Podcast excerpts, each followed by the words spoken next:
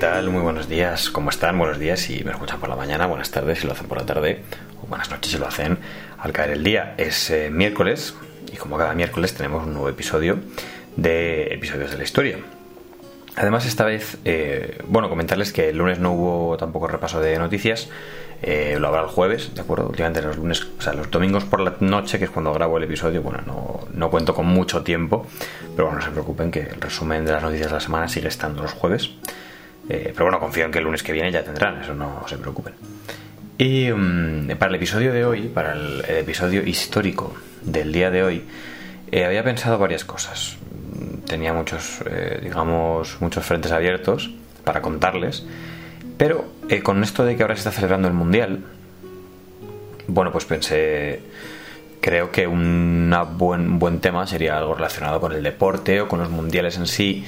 Entonces, realmente con los mundiales de fútbol como tal no hay tanta historia que contar, más allá de la propia futbolística, que entiendo que a muchos de ustedes puede no, puede no gustarles entonces, bueno, pues digo, no, no voy a tirar por el tema del mundial, pero sí he encontrado bastante, bastante información en los Juegos Olímpicos.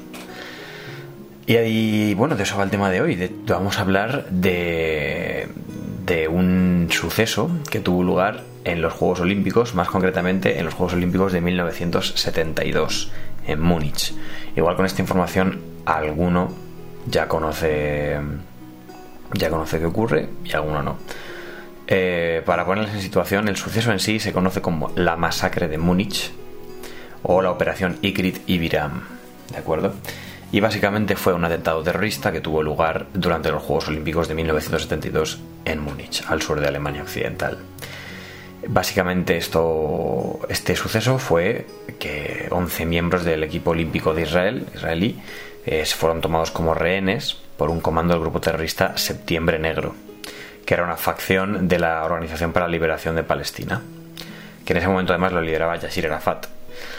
Y em, bueno, estos 11 miembros del equipo olímpico israelí acabaron siendo asesinados por este grupo terrorista. Vamos a contarles qué sucedió, vamos a contarles qué pasó, porque realmente la historia es espectacular.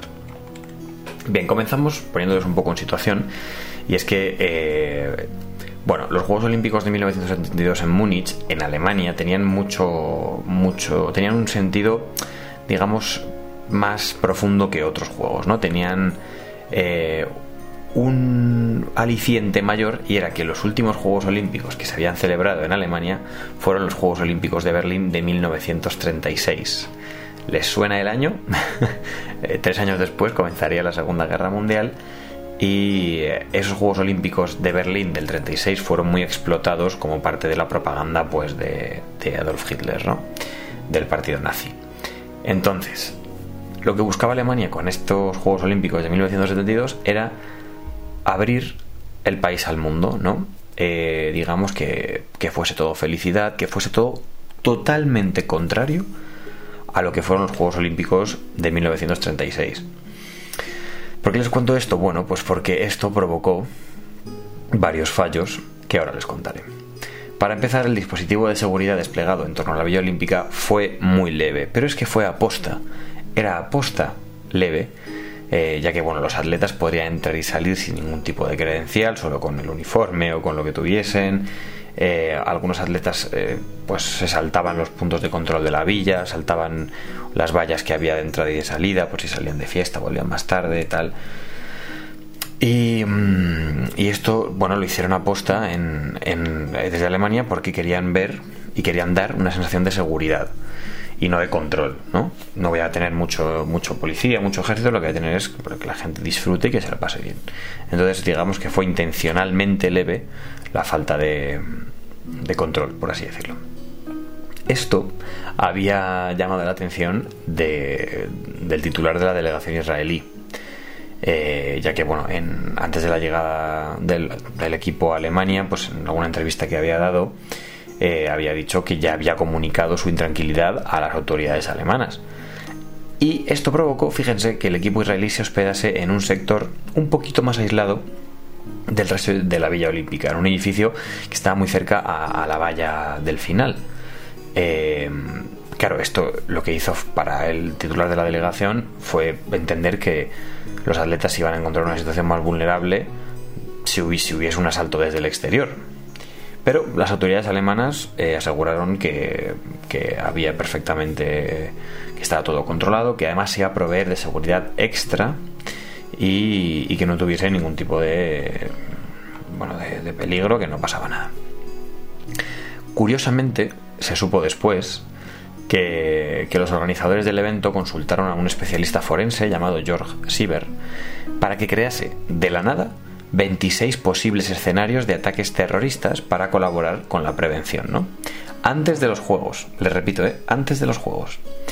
Bien, en esos 26 escenarios de ataques terroristas, George Sieber dibujó el 21 de ellos, que era una, una situación de asalto a las habitaciones de la, de la delegación israelí por parte de un comando terrorista que además iba a requerir un avión para abandonar Alemania. Bueno, la organización de los Juegos Olímpicos se resistió a, que se aplicase este escenario y por tanto no tuvieron en consideración este escenario, ya que iba literalmente contra la imagen de Juegos Felices, que era lo que se buscaba. Así que se negaron a aumentar las medidas de seguridad en este aspecto. La curiosidad es que el atentado fue prácticamente calcado al escenario 21 que se propuso bastante tiempo antes de empezar los Juegos Olímpicos. Dicho esto, vamos allá con el suceso en sí. Y todo comienza la noche del 4 de septiembre de 1970, como ya les he dicho, 1972. Bueno, pues eh, los, atletas, israelíes habían estado pues, saliendo de fiesta por la noche y volvieron a la Villa Olímpica pues como a las 4.40 más o menos de allá del día 5. ¿No? Bueno, pues, no, eh, perdón, volvieron de madrugada, no a las 4.40, volvieron de madrugada. Y hacia las 4.40 precisamente del día 5, pues ocho miembros del grupo terrorista palestino Septiembre Negro, lo pueden buscar si les genera curiosidad, que iban vestidos con trajes de deporte y que llevaban bolsas de deporte en las que, bueno, llevaban dentro pistolas y granadas, básicamente. Pues intentaron escalar la reja de dos metros que rodeaba todo el complejo, ¿no? ¿Qué pasa? Que ellos iban eh, vestidos de chándal de, de los Juegos Olímpicos e incluso unos deportistas del equipo de Estados Unidos que se encontraron volviendo de fiesta les ayudó a saltar la valla pensando que como ellos, bueno, pues volvían de fiesta y, porque ellos también la iban a saltar la valla, entonces bueno, pues les ayudaron fueron hacia el complejo de, la delegación israelí y el entrenador del equipo de lucha, Moshe Weinberg, que en ese momento tenía 33 años, pues oyó un ruido en la puerta del, ¿no? del primer apartamento y observó que, alguien estaba abriendo la puerta. Entonces se abalanzó sobre la puerta, eh, intentando cerrarla, forcejeando con los terroristas, gritando. Y en, en, ese, en esos momentos como de tensión, nueve atletas pudieron escapar y ocho consiguieron ocultarse. Eh, no solo escaparon y se ocultaron, hubo, por ejemplo, eh, gente como el luchador Joseph Romano, que forcejeó con. Le recordamos que era el equipo de lucha, ¿de acuerdo? Era gente fuerte, preparada. Bueno, pues forcejeó con uno de los asaltantes, le quitó el alma, el arma. El alma, el arma, pero evidentemente eran 11 asaltantes, pues recibió, perdón, eran 8 asaltantes, pues recibió un disparo y murió, fue el primer fallecido. El, entrenador, Mose Weinberg, que era el que se había enfrentado a ellos en un principio, recibió un tiro en la cara que le atravesó las mejillas y bueno, es que esto además es curioso porque recibió el disparo cuando fue a atacar a los, a los asaltantes con un cuchillo para cortar la fruta, imagínense. y mm, cogieron al entrenador y se lo llevaron y le dijeron que les guiase hacia donde estaban las habitaciones del resto de, de la delegación, ¿no? Bueno, el entrenador aposta. El, si ven el edificio pueden buscarlo. La, villa olímpica donde estaba la delegación israelí tenía eh, tres plantas más una terraza. Evidentemente las tres plantas estaban llenas de, de personas, de, bueno, de, gente de la delegación israelí, estaban ahí alojados. Pero eh, el entrenador israelí descartó llevarles a, la planta inmediatamente después de la suya y les llevó a la segunda. ¿Por qué? Porque en esa planta se alojaban los atletas de lucha, los atletas de alterofilia, básicamente los atletas más fuertes. Y lo hizo, bueno, pues por si ellos podían reducir a los asaltantes o, algo así. La verdad que estuvo. fue una muy buena decisión.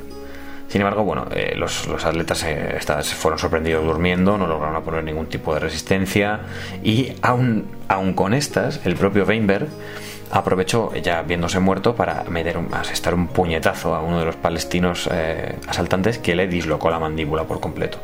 A raíz de esto, otro de los que estaba allí, un fedallín, entró en pánico y le disparó y fue el segundo muerto. Desde ese momento, eh, los terroristas tomaron como rehenes a nueve integrantes del equipo, a saber David Zeev, Joseph, Elizer, Andre, Amitzur, Kehat, Mark y Yakov. Digo los nombres porque en esta situación me parece importante que se sepan y que se recuerden. Eh, después he dicho antes que era un fedallín y es que posteriormente se divulgó que los secuestradores eran eh, fedallines palestinos. Fedallín un, es, un, término de origen árabe que se utiliza para designar al que combate por razones políticas. No, no sé si me explico. Eh, bueno, pues venían, estos fedallines venían de, de, de, unos campos de refugiados de Siria, Líbano y Jordania. Bien, pues eh, una vez ya con los rehenes cogidos, eh, los secuestradores lanzaron por una ventana los documentos que contenían las demandas, ¿no? Eran las 6 de la mañana y las demandas tenían que ser cubiertas a las 9 de la mañana. Si no, un atleta iba a ser ejecutado y esto iba a ser así cada hora que pasase. Eh, bien, aquí, bueno, es que esto, esto es un poco dantesco, pero es que aquí se, dio, se vio realmente reflejado el problema que tenían con la seguridad en los Juegos Olímpicos de Múnich. Llegó el jefe de policía, se personó en, esto, en, en, lo que era el conflicto, y también llegó el ministro del Interior, que en ese momento era Hans Dietrich Gensner que se ofreció a cambiarse como rehén a cambio de, los atletas israelíes. Eh, los, asaltantes se negaron alegando que no querían ni dinero ni, rehenes sustitutos, que lo que querían era una liberación de 236 presos. en fin. Eh, por eso se les conoce como fedallines, que es como un luchador que lucha por una ideología política. Bueno, eh, ah, también se dio que un periodista de la República Democrática Alemana había conseguido llegar hasta, hasta unos edificios que había enfrente, iba haciendo como de informador eh, también a la policía. Bueno, la cuestión fue que los árabes eh, se dieron cuenta de que el propio plazo que habían fijado ellos era totalmente imposible que se pudiesen llevar las acciones a cabo porque no se podía ni notificar a Israel nada, ¿no? Pero eh, decidieron extender el tiempo unas horas, hasta mediodía. A las 12 menos 10 de ya por la mañana, Israel comunica al gobierno de Alemania que no iba a haber ningún tipo de negociación. Imagínense la, situación. El, digamos, el jefe de los asaltantes comenta que si no hay noticias de Israel antes de la una, pues que, que iba a matar a dos atletas en vivo y en directo. Aquí se dio lo siguiente y es que esto eran los Juegos Olímpicos. Los Juegos Olímpicos tardaron en pararse unas horas hasta que esto ya fue totalmente comentado y, y se supo por todo el mundo. Y la gente empezó a ir hacia la Villa Olímpica, hacia la Villa Olímpica y se calcula que hacia las 4 de la tarde había unas 80.000 personas en la Villa Olímpica para ver pues qué, qué estaba pasando, básicamente. Entonces se dio la primera operación para salvarlos conocida como la Operación Sonsheim. Bueno, imaginen, es que, es, que van ustedes a alucinar, bueno, porque es que es, de película esto realmente. Eh, la Operación Sonsheim eh, se, basaba en un escuadrón de 38 miembros de la Policía Federal Alemana, la Guardia Fronteriza en este caso, que iban disfrazados de atletas, usaban cascos y llevaban sus fusiles escondidos.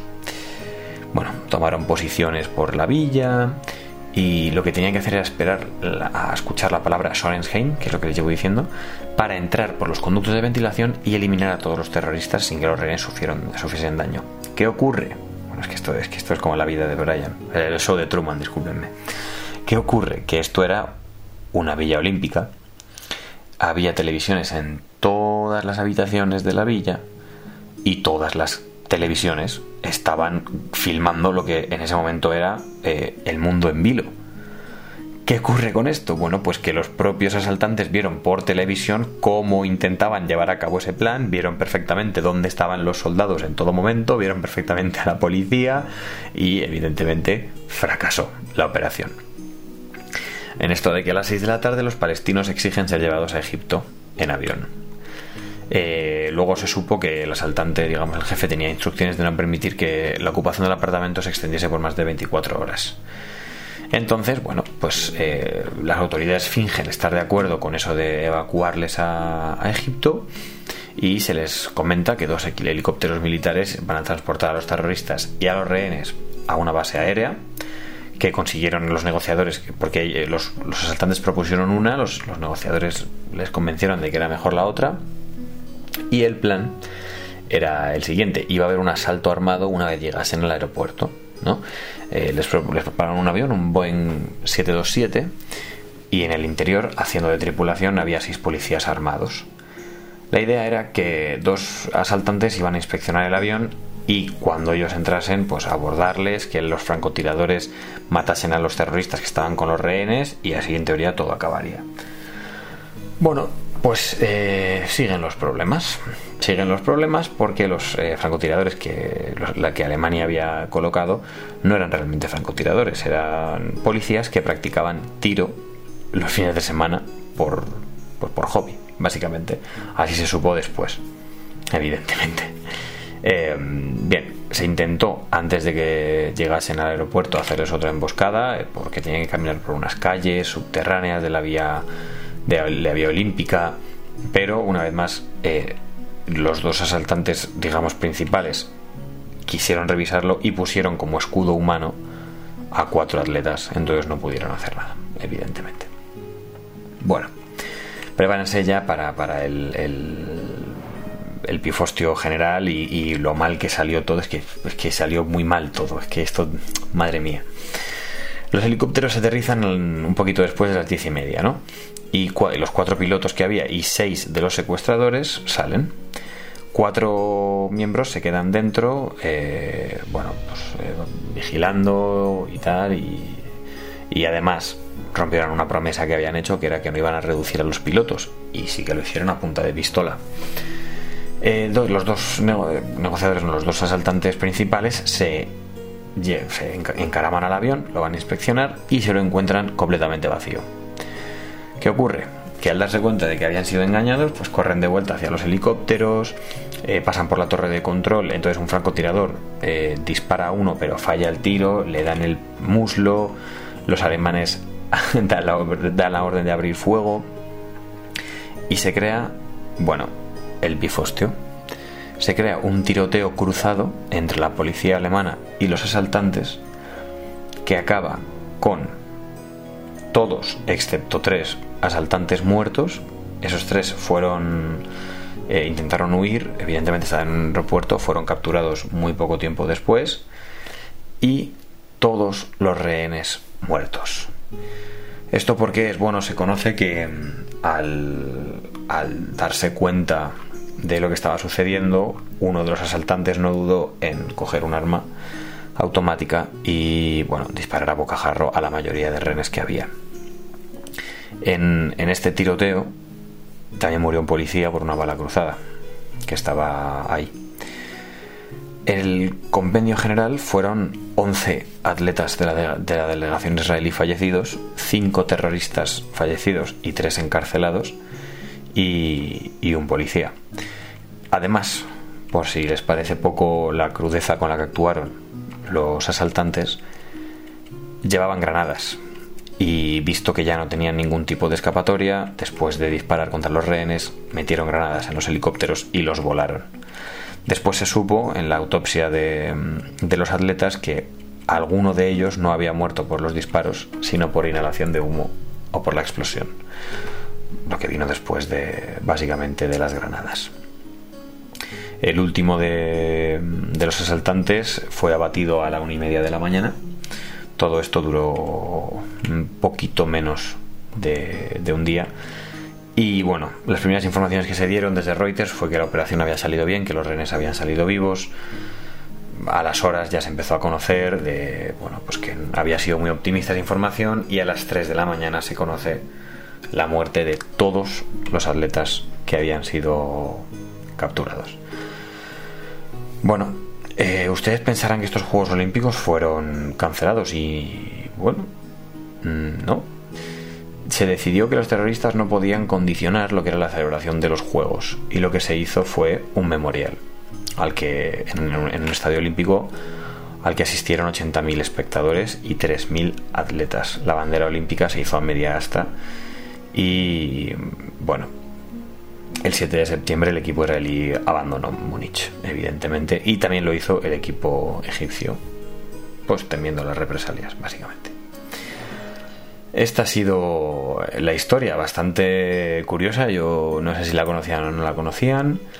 Eh, a mí la verdad que me pone los pelos de punta esta historia, saber que fue en unos Juegos Olímpicos, en lo que fue una celebración del deporte y la felicidad, acabase de esta manera. La masacre de Múnich se conoce en 1972.